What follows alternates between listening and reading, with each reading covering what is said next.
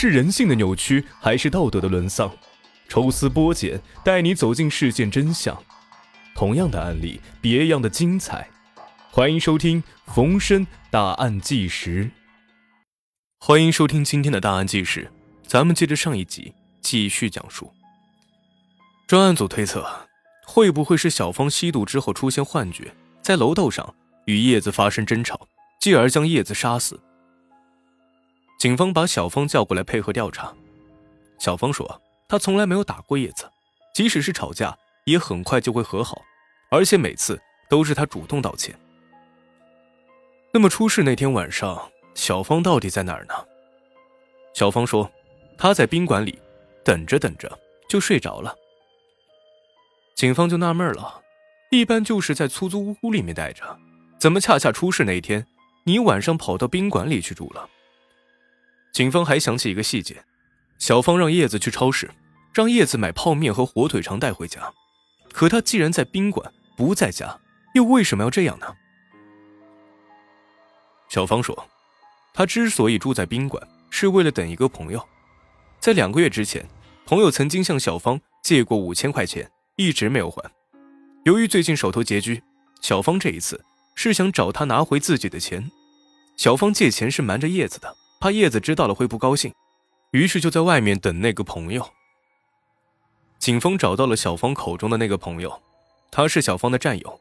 那一天晚上，他确实和小芳约好了在宾馆见面，但他并不欠小芳的钱，到宾馆也不是为了还小芳钱。那他们又为什么约在宾馆见面？在宾馆里又做了什么呢？对于这个问题啊，小芳和他的朋友都选择了沉默。警方将楼道里的血迹和楼顶的衣物都进行了检验，结果出来了，又是一个让人意外的答案：留在案发现场的血迹并不是叶子的，而是一名男性的。而从尸检结果来看，叶子生前还和人有过性行为，留在体内的精液和楼道里的血是同一个人的，而且在叶子的衣物上还留下来了这个人的 DNA。警方推断，这个留下血迹的人，就应该是凶手。警方提取了小芳的 DNA 和现场的血迹进行了比对，并不吻合，他应该不是杀害叶子的嫌疑人。可既然这样，他又在隐瞒些什么呢？经过尿检，警方发现有毒品成分。小芳承认了，当晚他和朋友在吸毒。警方对小芳采取了强制措施。小芳和叶子的死无关，那到底是谁杀害了叶子？就在叶子遇害前的前一天，叶子的 QQ 上有一条留言，是一个叫做世事难料的人发过来的。留言上写着：“我来找你。”叶子并没有回复。这个人是谁？为什么要来找叶子？警方经过调查发现，这个人是叶子的一个追求者，而且追得比较紧。黄某是武汉人，他和叶子也是在叶子工作的 KTV 认识的。他第一次来就对叶子产生了好感，此后他经常来这家 KTV 唱歌。五月二十七号是叶子的生日，黄某特意从武汉赶到了黄冈给叶子庆祝生日。生日会上，他还特意的给叶子送了一大束花，表达了自己的爱意，这让小芳很不高兴。回家之后，小芳还和叶子。因为这件事吵了一架，此后叶子就和黄某保持距离，对他的电话、短信一概不回。警方认为黄某求爱不成，奸杀叶子的可能性不是没有，于是找到了黄某。黄某说，他六月四号晚上到五点凌晨，他一个人在家，并没有什么人证明。技术人员有进行 DNA 比对，也没有比对成功。叶子家楼下的马路呢，不是大路，没有摄像头。但是，一家叫伊甸园的旅馆老板找到警察，说他们家安装了监控，正好可以拍到叶子回家的路。这个摄像头离叶子的家里只有大约不到五十米。警方立即调取了监控，发现六月五号凌晨晚上一点十三分，叶子从监控里走过，他手上还提着一个红色塑料袋。引起警方注意的是他身后的两个人，第一个男子在监控中拐入盲区，随后监控中。又出现一名男子，也跟在了叶子的身后。警察顺着叶子回家的路线往前找，又在离叶子家更远的地方找到了一处监控，在这家叫做伊人宾馆的地方，警察再次发现了叶子的身影。在他身后依然是那两个人，由此看来，他们应该是一路跟着叶子的。警察最先找到的是那个进入监控盲区的男人，他就住在叶子家附近。他说，当时是出去买烟，监控里记录下的是他买完烟回来，然后他就回家了。经过 DNA 检测，他也不是嫌疑人。那么另一个男子是谁？就在警方感到无从下手的时候，伊人宾馆的老板给警方打来了电话。他说啊，他找到监控视频里那个男人的踪迹了。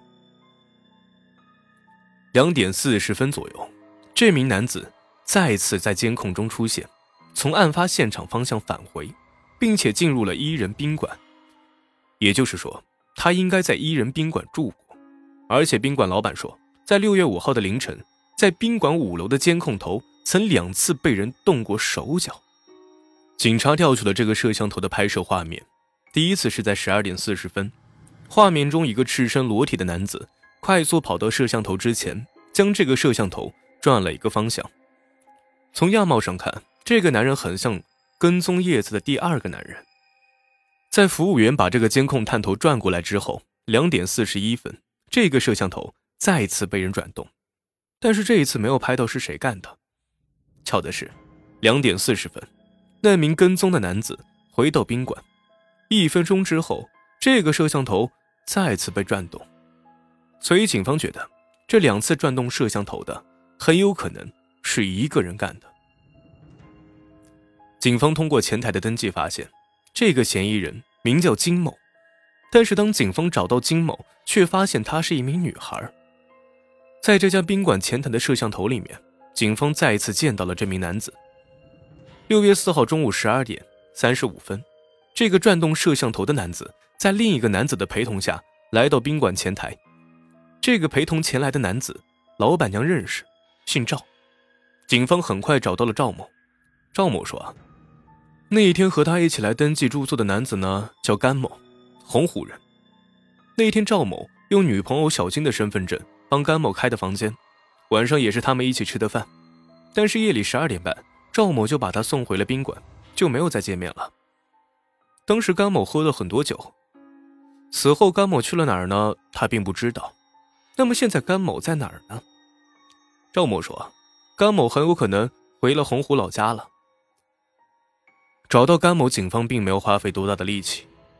甘某对自己杀害叶子的犯罪事实供认不讳，并很快指认了现场。那他为什么要杀害叶子呢？他又是怎么知道楼顶有一个储物间可以藏匿尸体的呢？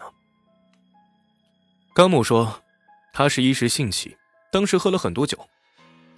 甘某，二十四岁，已经是一个两岁孩子的父亲了，但他一直没有一份稳定的工作。父母是在洪湖一家农贸市场里面做蔬菜批发生意的，他一直在伸手向父母要钱。他作案的前半个月啊，和家人大吵了一架，父母觉得他这么大了，应该自食其力，妻子也劝他找份工作，孩子的花销是很大的。可是甘某觉得，父母妻子是在嫌弃他。一气之下，他从家里面拿了一些钱，一个人跑到武汉住了半个月。在这半个月的时间里面，他花光了带过来的钱。想起来黄冈的赵某还欠他两千块钱，就来找赵某要钱。甘某是在六月四号来到黄冈的，找到赵某以后，赵某手头也很拮据，不能马上还。中午的时候，赵某请甘某吃饭，甘某想到啊，自己这半个月的窝囊经历，心里十分的憋屈。就喝了一瓶白酒，随后赵某和甘某来到了伊人宾馆，帮甘某开了一间房。晚上赵某的一个朋友过生日，他邀请甘某一块同去。饭桌上，甘某喝了十多瓶啤酒，随后他们去唱歌，甘某又喝了很多。回到宾馆之后，甘某想到晚上一起吃饭的人都带着自己的女友或者妻子，酒桌上一对对都很甜蜜，而自己的妻子只会看不起自己。这让甘某十分的窝火。夜里，他想一个人出去散散心。就在宾馆门前的路上，他看到了下班回家的叶子。他一路跟着叶子到了楼道里面。二楼的时候，他追上了叶子。叶子当时大声呼救，两个人拉扯的上了三楼，害怕惊动邻居。甘某用手堵住了叶子的嘴，没想到手指被叶子给咬破了，也就是当时为什么案发现场会留下他的血迹。看到叶子在呼救，甘某只好用胳膊勒住叶子，可是叶子仍然在不停的反抗。甘某用最大的力气勒住叶子，直到叶子呼吸微弱。这个时候，楼下的小蔡三人上来问发生了什么事儿。当时的甘某显得很冷静。当时叶子被他们勒得靠在墙角坐着，很像是醉酒的状态。他就说：“叶子喝醉了。”这一招骗过了小蔡他们。甘某说：“小蔡他们走之后，他觉得楼梯间很危险，便拖着叶子上了楼。在强迫叶子跟他发生性关系之后，他将叶子掐死，然后再进行强奸。随后，甘某又将叶子钱包里的钱拿走，将叶子藏在纸箱里。”撒上石灰，做了伪装。